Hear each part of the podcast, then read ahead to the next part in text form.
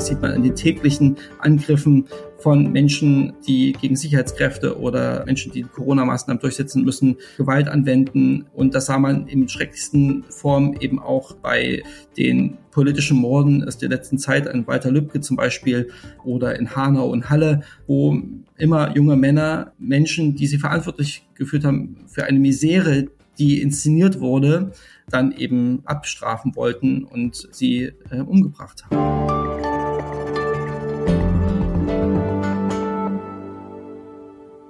Liebe Hörerinnen und liebe Hörer, es ist eine Frage, die niemanden kalt lässt, die für hitzige Diskussionen im Freundeskreis und in Familien sorgt, die Menschen auf die Straße treibt und über die gerade auch in der Politik ziemlich gestritten wird. Brauchen wir eine allgemeine Pflicht, sich gegen Covid impfen zu lassen? Darum geht es diese Woche im Titelschwerpunkt der aktuellen Ausgabe der Zeit. Und es geht dabei auch um die Frage, ob diese Diskussion und die Sorgen vor einer Impfpflicht instrumentalisiert und angefacht werden, und zwar von Rechtsextremen. Dazu hat Christian Fuchs recherchiert. Er arbeitet im Ressort Investigative Recherche und Daten von Zeit und Zeit Online und er ist sozusagen unser Experte für Rechtsextremismus, für die neue Rechte in Deutschland. Guten Morgen, Christian. Hallo Jens, schön, dass ich bei euch sein darf. Das freut mich auch, sehr schön. Du bist heute Morgen hier bei uns im Podcast Hinter der Geschichte. Woche für Woche stellen wir Ihnen, liebe Hörerinnen und Hörer, Recherchen aus der Zeit vor und die Menschen dahinter. Wir, das sind wechselnde Moderatorinnen und Moderatoren, die sonst bei der Zeit ganz unterschiedliche Dinge machen. Ich bin zum Beispiel Jens Tönnesmann und arbeite im Wirtschaftsressort. Okay, Christian, wir fangen mal ganz vorne an. Äh, Im Moment hört man oft auf Twitter oder auch in den Nachrichten von Kundgebungen gegen die Corona-Politik und gegen die Impfpflicht, also Menschen, die auf die Straße gehen, manchmal oder öfter auch von Gegendemos. Was genau ist da gerade aus deiner Sicht auf den Straßen im Land wirklich los? Ja, das ist ja leider kein neues Phänomen, sondern seitdem die Corona-Pandemie über die Welt wütet, gibt es Menschen, die ein Unbehagen haben und Ängste haben und nicht einverstanden sind mit den Maßnahmen, die die Politik sich ausdenkt, um diese Pandemie einzudämmen. Es ist ein großes singuläres Ereignis. So eine Pandemie kennen wir alle nicht in diesem Ausmaß. Und dafür ist es auch für die Politik nicht so einfach, eben auf so ein singuläres Ereignis Maßnahmen zu finden, die, um das äh, in den Griff zu bekommen. Und da passieren Fehler, da werden Dinge, die nicht schlüssig sind, beschlossen. Ich lebe zum Beispiel in Sachsen und hier darf man ab um 20 Uhr nicht mehr in Gaststätten und Kneipen gehen. In Sachsen-Anhalt, was nur 20 Minuten entfernt ist, kann ich aber noch abends in die Kneipe gehen. Und das ist natürlich schwer vermittelbar und da sehe ich auch, ist auch Kritik, Kritik berechtigt an den EntscheiderInnen. Da ist vieles schwierig zu verstehen, weil es eben so eine Extremsituation ist. Und diese Kritik war auch schon von Anfang an auf der Straße, nicht nur im Internet. Und wir sehen halt nur, dass sich das ganz stark verändert von Menschen, die Ängste haben und auch von der Impfung, auch ähm, Impfgegnerinnen gab es schon immer bei anderen Impfungen, bei normalen Grippeimpfungen zum Beispiel oder Menschen, die ihre Kinder nicht impfen lassen wollten aus Angst vor Nebenwirkungen und Symptomen, die mit der Impfung zusammenhängen. Und diese am Anfang sehr breite und ja eklektische Bewegung, die sich aus ganz unterschiedlichen sozialen und gesellschaftlichen Schichten gespeist hat, dass sie sich immer mehr verdichtet, eigentlich zu einer Bewegung von Menschen, die es für ihre politischen Zwecke instrumentalisieren wollen. Vielleicht zum Verständnis, du hast eben gesagt, hier in Sachsen, du bist jetzt gerade aus Leipzig zugeschaltet und arbeitest auch ähm, die meiste Zeit von Leipzig aus. Ich glaube, das können wir sagen. Ähm, und du hast dir auch mal genauer angeschaut und unter die Lupe genommen, wer denn die Initiatoren dieser Kundgebung sind, also wer die äh, Menschen sind, die das für ihre Zwecke ähm, missbrauchen wollen. Wie bist du da vorgegangen? Also was hast du gemacht, um das herauszufinden bei so einer ja weit verstreuten äh, oder bei so weit verteilten Aktionen? Ja, dazu muss man erstmal sagen, die Initiatorinnen und Initiatorinnen sind nicht immer so einfach rauszufinden und sind auch gar nicht so zentral eigentlich, weil es ist ein wildes, fast anarchisches System. Also da wird ein Zeitpunkt über Telegram geteilt. Man weiß eigentlich gar nicht genau, wer jetzt derjenige ist, der den Zeitpunkt festgelegt hat. Man sagt Montag 18 Uhr auf dem Marktplatz. Und das spricht sich dann relativ schnell über Mundpropaganda rum. Das ist nicht so wie früher, dass der DGB gesagt hat, wir machen eine große Demonstration und dann sind alle DGB-Mitglieder der Stadt gekommen und haben dann für den Mindestlohn demonstriert zum Beispiel, sondern das ist eher anarchischer heute und diese Initiatoren sind gar nicht so entscheidend, wie ich finde, sondern eher die Menschen, die dann versuchen, die Dominanz über diese Spaziergänge genannten Kundgebungen zu übernehmen. Und was wir uns angeschaut haben, ist eher, wer ein Interesse hat, dass es nicht nur ein lokaler Protest ist, sondern dass es wirkt wie eine große zentrale Widerstandsbewegung, die nicht nur die Corona-Maßnahmen kritisiert, sondern gleich überhaupt versucht darzustellen, dass wir in einem Notstandsregime leben und quasi in einem letzten Kampf gegen einen Staat, dem man nicht vertrauen kann und das eben benutzen, um ihr eigentliches Ziel voranzutreiben, nämlich diese demokratischen Staat anzugreifen, das Vertrauen in ihn zu unterminieren, um dann ähm, eine Revolte, einen Umsturz ähm, im Endeffekt ähm, herbeizuführen. Und diese Recherche hat dich dann zu einer Landkarte geführt, die man im Internet finden kann und auf der diese Kundgebungen verzeichnet sind und auf der dann zum Beispiel steht, dass eben äh, der Staat Zensur ausübe und es deswegen nötig sei, auf so einer Karte diese Orte einzutragen. Kannst du einmal erklären, was es mit dieser Karte genau auf sich hat, warum die wichtig ist und berichtenswert. Ja, also sehr schön lange gibt es ja sehr auch große Telegram-Kanäle, die versuchen, diese einzelnen lokalen Proteste zu bündeln. Ein sehr wirkmächtiger Organisation ist, sind da die sogenannten Freien Sachsen. Das ist eine ganz kleine Partei, die vom Verfassungsschutz als rechtsextrem beobachtet wird, die in Sachsen begonnen haben, mittlerweile auch bundesweit diese Proteste versuchen zu bündeln. Und da erschien am 2. Januar auf einmal ein Video an dem Telegram-Kanal, wo eben diese Karte beworben wurde und die das einzige Ziel hat zu zeigen, es sind ganz viele Menschen, es ist eine riesige Anzahl von Leuten, die den, die den Staat abschaffen wollen. Das ist so ein bisschen das Narrativ, was damit gezeichnet wird. Und was mir halt aufgefallen ist, weil ich die Szene schon länger beobachte, dass der Hauptinitiator Simon Kaupert, der auch in dem Video zu sehen ist, mir schon in den letzten Jahren immer wieder aufgefallen war, der genau das Ähnliche versucht hat, nämlich im anderen emotionalen Thema, was es vor ein paar Jahren gab, die sogenannte Flüchtlingskrise, genauso zu benutzen, um daran neue rechte Narrative anzuknüpfen. Und da habe ich mir angeschaut, wer steckt eigentlich hinter dieser Karte? Und das ist ein Verein, der nennt sich Filmkunstkollektiv, bewusst äh, künstlerisch klingender, neutraler Name. Und dann sind wir zum Amtsgericht gegangen und haben uns das Vereinsregister Unterlagen angeschaut. Und da habe ich gesehen, dass andere Mitgründer dieses Vereins eben auch Rechtsextreme sind, die in der identitären Bewegung organisiert sind und dort auch schon bei Aktionen der Identitären aktiv waren und Funktionäre dieser Szene sind, aber das öffentlich nicht sichtbar ist. Es wirkt wie eine neutrale Organisation, weil sie eben nicht wollen, dass man sofort merkt, was eigentlich ihre politische Agenda ist im Hintergrund. Was man vielleicht noch mal sagen muss, es ist ja in Deutschland so, dass eine große Mehrheit sozusagen die Gefahr des Coronavirus äh, sozusagen gar nicht bestreitet und anerkennt und natürlich auch viele, die die Maßnahmen letztendlich für richtig und auch nötig halten, die damit verbunden sind. Bei der Impfpflicht ist die Diskussion dann noch mal ein bisschen anders wenn jetzt diese Leute auf die Straße gehen und dann kommen Leute wie dieser Kaupert, den du erwähnt hast, oder andere identitäre neue Rechte und versuchen das zu instrumentalisieren, was kann denn dann passieren oder was sind deren Absichten und wie lässt sich,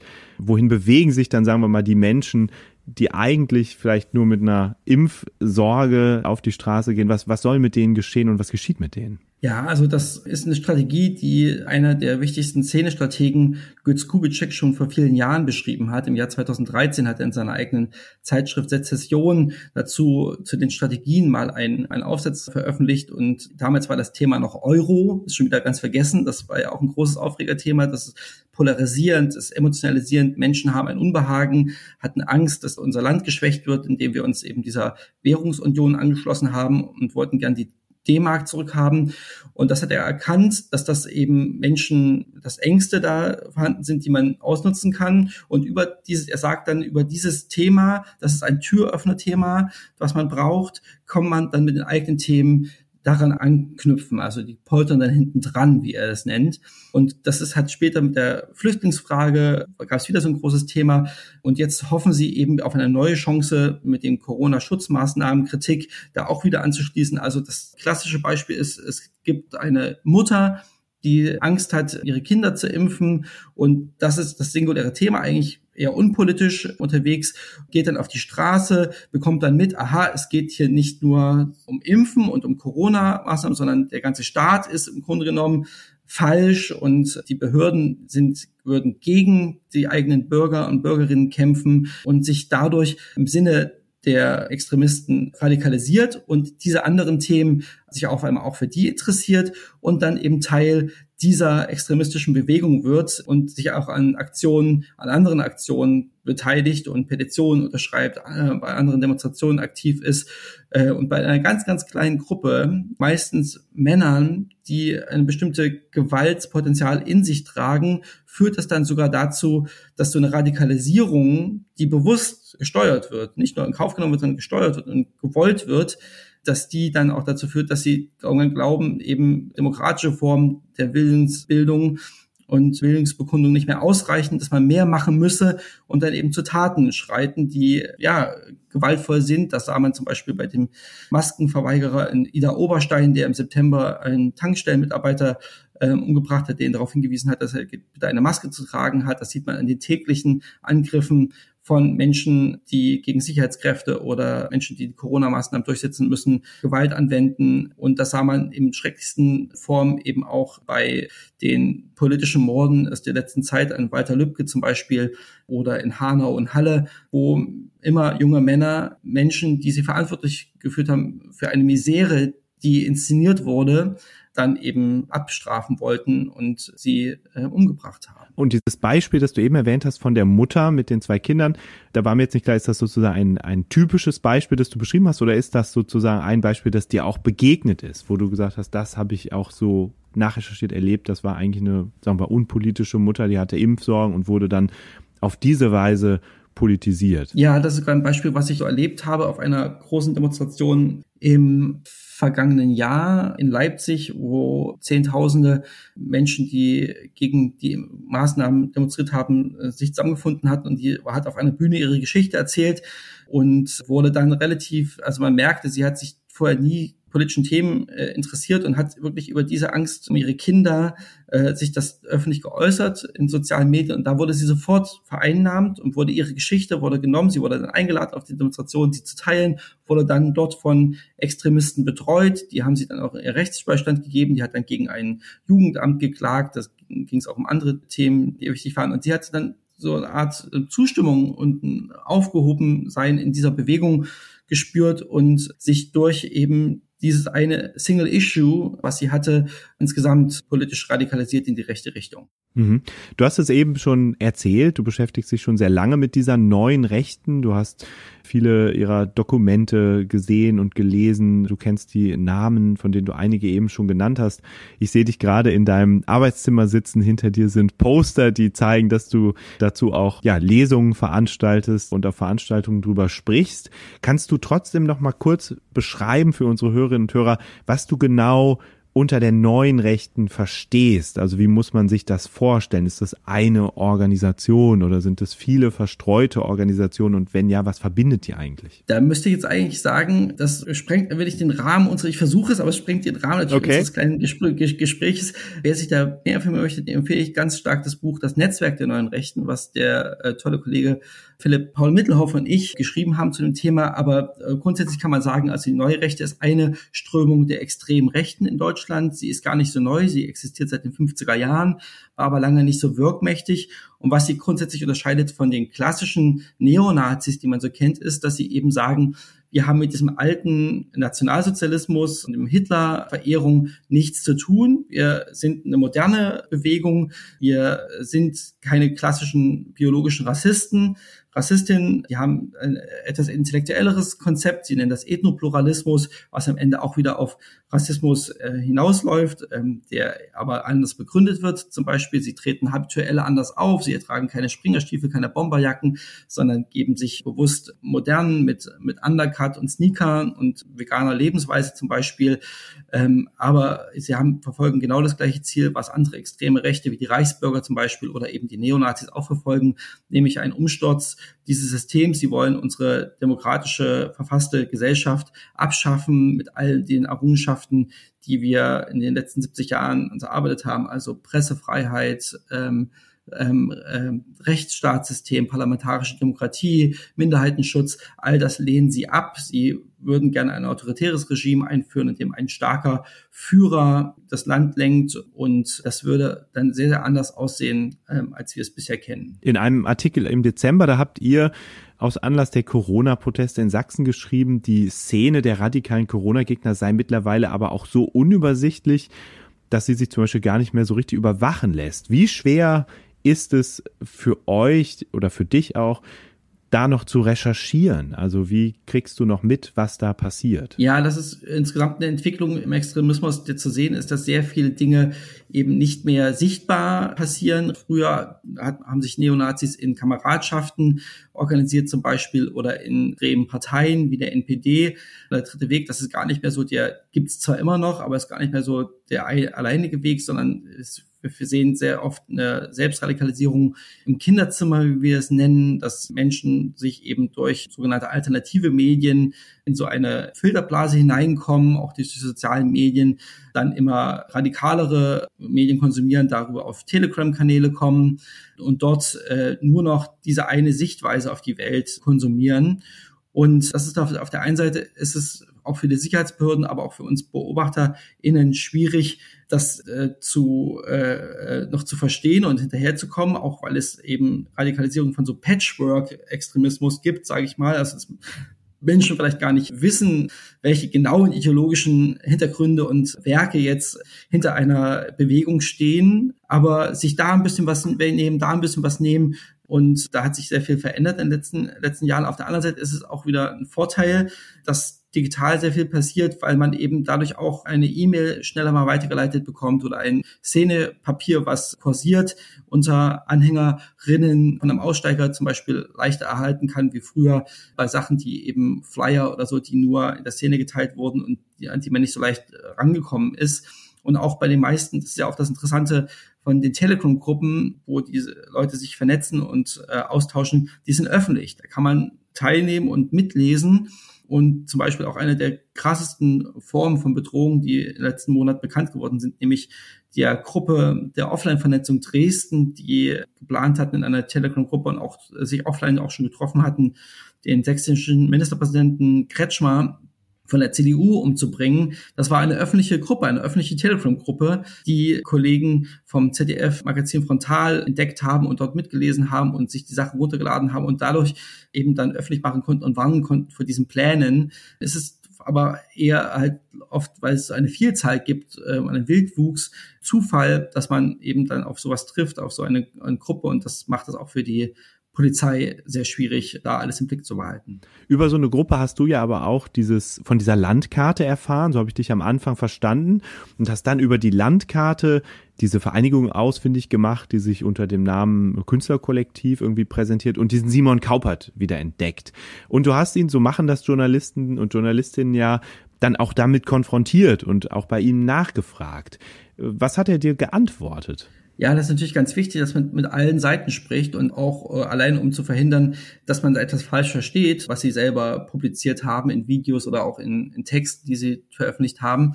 Leider wollte weder Simon Kaubert noch eine damit andere verbundene Organisation, das Kampagnennetzwerk 1%, auch eine rechtsextreme äh, Verdachtsfall des Verfassungsschutzes, wollten mit mir darüber reden. Also er hat meine Anfragen unbeantwortet gelassen, was nicht sehr verwunderlich ist, was sehr häufig passiert, wenn man versucht, mit Extremisten, Extremistinnen zu reden. Sie werfen uns sehr häufig vor, dass wir einseitig berichten würden als Medien und links oder grün versifft sein. Und wenn man sie dann mit ihnen reden möchte, mit ihnen sprechen will, dann ziehen sie sich zurück und haben entweder aus Feigheit oder aus Verachtung für unsere Arbeit, weil sie natürlich auch damit rechnen müssen, dass unsere kritische Betrachtung nicht, dass sie da nicht besonders positiv bei wegkommen, dass sie oft dann ihr, von ihrem Recht Gebrauch machen, nicht mit uns zu sprechen. Was ja insofern eigentlich verwunderlich ist oder irritiert, wenn sie gleichzeitig schreiben auf also auf dieser Landkarte ja auch schreiben, es gebe diese staatliche Zensur. Also sie beklagen eigentlich, dass sie nicht gehört werden. Gleichzeitig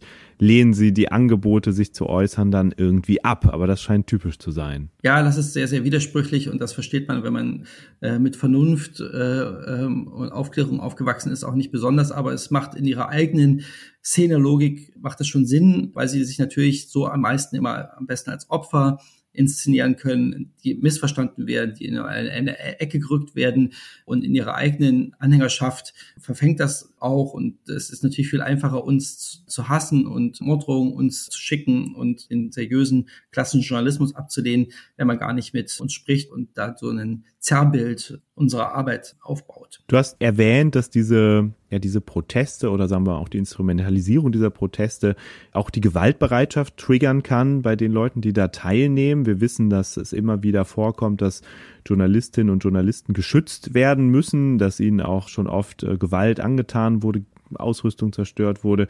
Wie ist das selber für dich? Wie gehst du mit diesem Risiko deiner Arbeit um? Wie erlebst du das und wie schützt du dich davor auch? Ja, das ist leider ein Begleitumstand, der in den letzten fünf, sechs Jahren sehr stark zugenommen hat. Ich sage ein bisschen zynisch oft, also dass man bedroht wird und diffamiert wird und auch körperliche Angst hat in bestimmten äh, Momenten.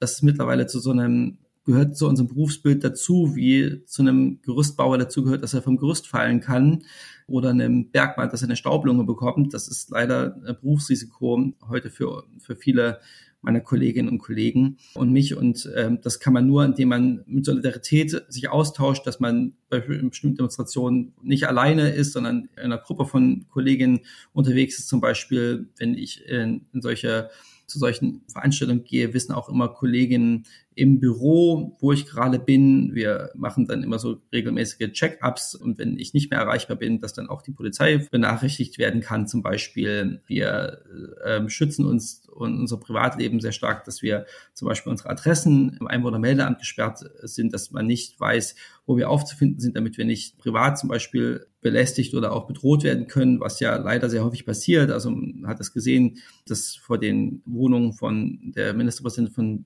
äh, Mecklenburg-Vorpommern man in Schwesig zum Beispiel ein Aufzug kurz davor noch verhindert werden konnte oder auch vor der Integrationsministerin Köpping in, in Sachsen, äh, Sozialministerin.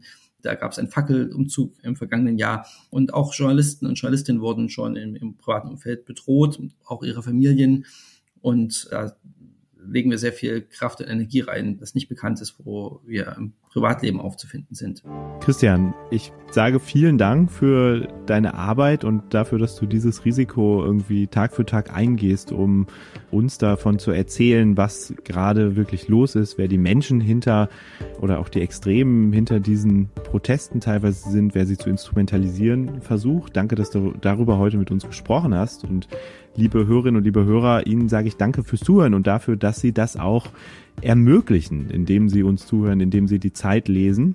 Also vielen Dank. Danke auch an Jean-Pierre Aguiar Duragnona, der für den Schnitt verantwortlich ist und Lennart Schneider von den Freunden der Zeit, der einmal mehr die Organisation dieser Folge übernommen hat. Wenn Sie mehr hören wollen, dann unter www.freunde.zeit.de finden Sie weitere Episoden. Außerdem haben das Team von den Freunden der Zeit spannende Veranstaltungen geplant, für die Sie sich anmelden können. Zum Beispiel den digitalen Redaktionsbesuch kommende Woche mit Giovanni Di Lorenzo, unserem Chefredakteur. Und ganz zum Schluss vielleicht noch ein Hinweis in eigener Sache. Meine Kollegin Lisa Hegemann, Lisa Nienhaus und ich haben gerade den Wirtschaftspodcast Ist das eine Blase gestartet, in dem wir uns fragen, ob bestimmte Wirtschaftstrends bleiben oder bald in sich zusammenfallen. Zum Beispiel die hohen Immobilienpreise. Hören Sie doch mal rein, ist das eine Blase überall, wo es Podcasts gibt. Vielen Dank, bis dahin. Tschüss.